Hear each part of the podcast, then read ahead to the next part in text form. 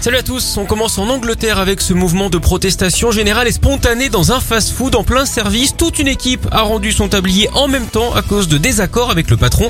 Apparemment, il faisait n'importe quoi, il béconne complètement comme on dit dans le jargon. Bref, visiblement partir de là-bas, c'était pas de luxe. Le plus étonnant, c'est qu'ils ont tout lâché d'un coup en laissant les cuisines et le comptoir vide. Ils ont d'ailleurs laissé une note, tout le monde a démissionné, nous sommes fermés. La scène a été filmée, diffusée sur les réseaux sociaux. Il y a d'ailleurs pas mal de commentaires hein, pour soutenir les grévistes. À ce propos, vous savez comment on appelle une embrouille au McDo, un micmac.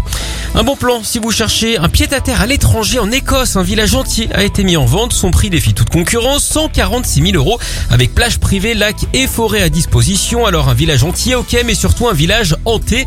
C'est en tout cas la réputation qui entoure cette localité depuis les années 1600. À cette époque, une mystérieuse femme avait prédit l'arrivée des trains et des bateaux à vapeur. La légende dit qu'elle rôderait encore dans les parages.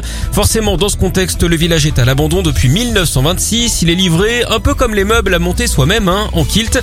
D'ailleurs, en parlant des Écossais, vous connaissez sans doute leur série télé préférée, Celle à la maison.